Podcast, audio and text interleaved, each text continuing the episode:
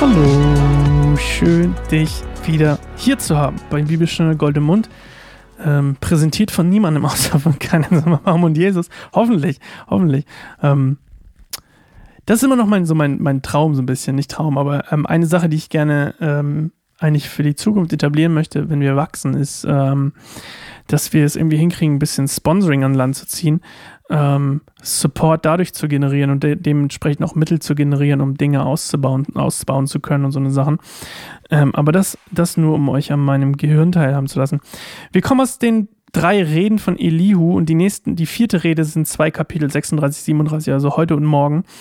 Und ähm, in der zweiten Rede, Kapitel 34 war das, da ging Eliu, also in der ersten war es ja mehr so ein, so ein allgemeines Ding, aber in der zweiten Rede ging Eliu ganz speziell auf Gottes Gerechtigkeit ein und hat die so ein bisschen verteidigt vor Hiob. Und in der dritten Rede, Kapitel 35, das, was wir gestern gelesen haben, ging es um Gottes Allmacht. Und das sind eigentlich auch die beiden Punkte, die hier Elihu wieder zusammenbringt ähm, in seiner quasi letzten Rede. Und da geht es um diese Eigenschaften von Gott, nämlich Gottes Gerechtigkeit und Macht gegenüber dem Menschen. Das ist das Erste, was wir hören werden. Also wie allmächtig, gerecht, gnädig, gut Gott gegenüber dem Menschen ist. Und dann geht es nochmal um Gottes Größe und Gottes Allmacht und seine Güte gegenüber der Natur. Das ist Kapitel 37, beziehungsweise Ende von 36 und dann 37. Und ähm, er richtet diese Reden auch an alle.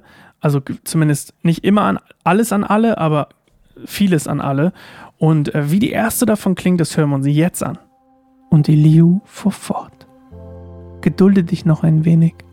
Ich will dich weiter belehren, denn es gibt noch mehr Dinge, die über Gott zu sagen sind.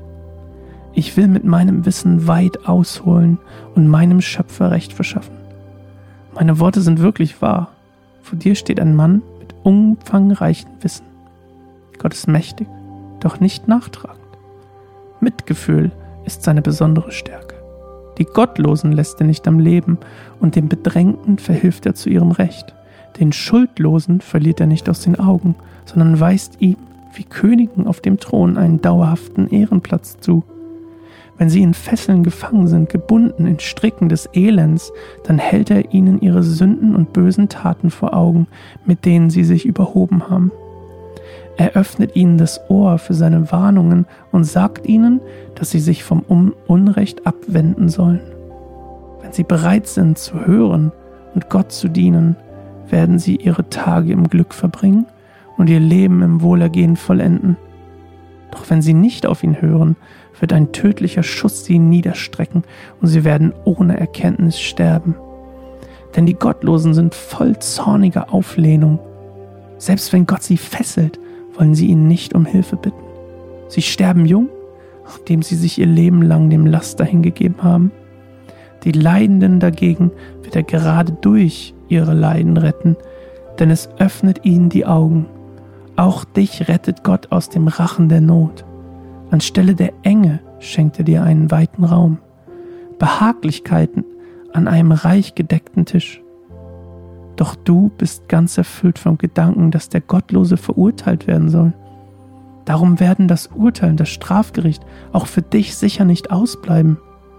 Lass dich von deinem Zorn lieber nicht zu Unmutsausbrüchen verleiten und von der Größe der Erlösung nicht zum Unrecht verführen. Werden dich dein Schreien und deine eigenen Anstrengungen aus der Not herausbringen?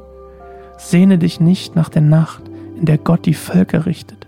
Sei auf der Hut, wende dich nicht weiter diesem Unrecht zu, denn du hast es bereits vorgezogen, dich aufzulehnen, statt geduldig zu leiden. Denk daran, dass Gott in seiner Macht große Dinge tut. Welcher Lehrer kann sich mit ihm vergleichen?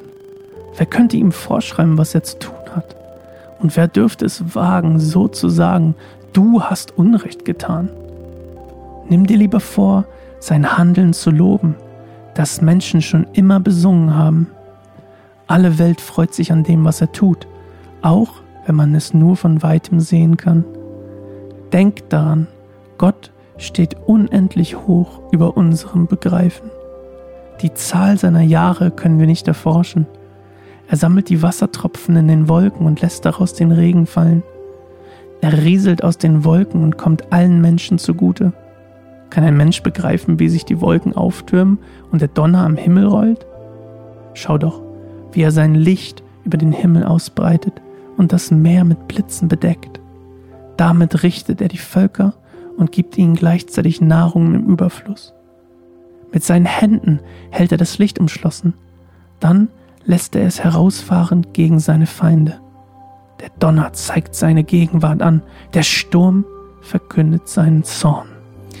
Ja, also das sind ja viele Dinge, die wir auch schon gehört haben und ähm, die auch schon in Kapitel 34 behandelt wurden. Deswegen werde ich mal nicht so darauf eingehen. Also zum Beispiel diese Behauptung, Gott schickt den Menschen Leid, damit er seinen Stolz bricht und ähm, dass das vieles tun quasi, dass das ähm, viel von Gottes Leid dazu da, die, da äh, den Menschen dient, um quasi auf Dinge hingewiesen zu werden und um umzukehren und Buße zu tun. Und ähm, das hatten wir alles schon in, in anderen Kapiteln.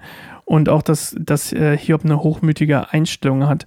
Und was ich total spannend finde, und das ist das, worüber ich jetzt noch gerne ein bisschen mit euch sprechen, mit dir sprechen würde, ist, ähm, dass, dass äh, Elihu hier einen krassen Unterschied macht, wenn er mit Hiob spricht, im Gegensatz zu den drei Freunden. Und das ist das auch, warum später, ähm, was wir hören, wenn Gott quasi über die Strafe, in Anführungszeichen, äh, über die Sünde der drei Freunde redet und auch wenn Elihu hier teilweise Positionen der drei Freunde einnimmt, ähm, ist es doch ein krasser Unterschied, dass Gott später Elihu nicht bestraft oder ähm, zur Buße in dem Fall auffordert und die Vergebung brauchen, ähm, wie, das, wie die drei Freunde das brauchen. Und das ist nämlich, dass Elihus Worte Hiob zu Gott leiten oder leiten sollen und auf Gott hinweisen sollen. Und Elihu möchte, dass er quasi der Vermittler ist zu Gott hin.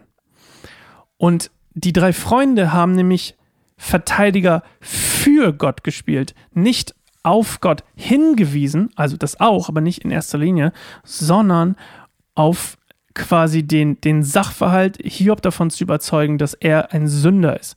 Es ging ihnen ihnen nicht immer weniger, am Anfang vielleicht noch mehr, aber immer weniger darum im Laufe der Zeit, Hiob eigentlich wieder zu Gott zu lenken, seine Aufmerksamkeit zu Gott zu lenken. Und das ist das, was Elihu hier macht. Und das finde ich einen interessanten Gedanken, weil das ist, glaube ich, auch oft was, was, oder das ist was, was wir lernen können als Christen.